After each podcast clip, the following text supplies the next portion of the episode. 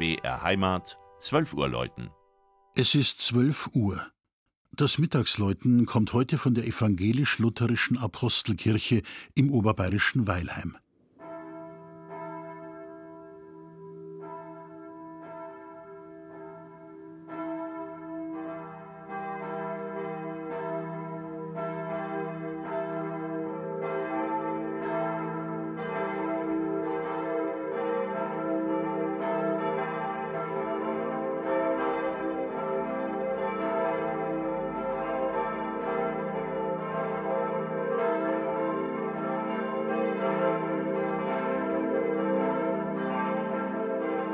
Im überregional bekannten Pfaffenwinkel zwischen München und Alpenrand liegt Weilheim in Oberbayern, heute Kreisstadt im Landkreis Weilheim-Schongau mit über 22.000 Einwohnern.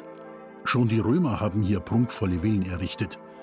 Der Ortsname Wilhain taucht erstmals anno 1010 in einer Urkunde auf. Hier spricht der König und spätere Kaiser Heinrich II. dem nahen Kloster Polling den Besitz eines Gutshofes zu. Protestantisches Leben im katholischen Weilheim war bis Mitte des 19. Jahrhunderts sehr übersichtlich.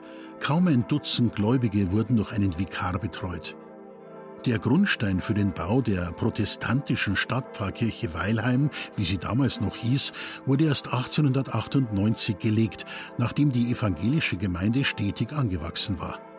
Gut ein Jahr später wurde die Kirche mitten im heutigen Stadtzentrum eingeweiht. Der damalige Bau im neugotischen Stil hatte allerdings wenig mit dem heutigen Kirchengebäude zu tun.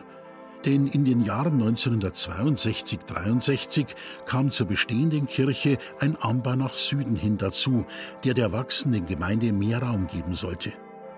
Im Zuge dessen wurden auch Kanzel, Altar, Taufstein und Bänke ersetzt und die Kirche erhielt den Namen Apostelkirche. Beim Betreten des Innenraums fällt sofort die asymmetrische Gestaltung auf. Die Gottesdienstbesucher blicken von manchen Bänken aus frontal auf den Altar, auf anderen von der Seite. Die steinerne Kanzel bildet mit dem Altar und dem zentral positionierten Taufstein das Herz der Kirche. Im Glockenstuhl der Apostelkirche haben 2016 drei neue Bronzeinstrumente von Bachert aus Karlsruhe ihre in die Jahre gekommenen Vorgängerinnen ersetzt. Sie wurden nach den Aposteln Petrus, Paulus und Johannes benannt. Die vierte, auch heute erklingende Glocke von 1953 hat als seltene Kupfer-Zink-Legierung in Erding bei Tschutnochowski das Licht der Welt erblickt. Das Mittagsläuten aus Weilheim in Oberbayern von und mit Christian Jungwirth.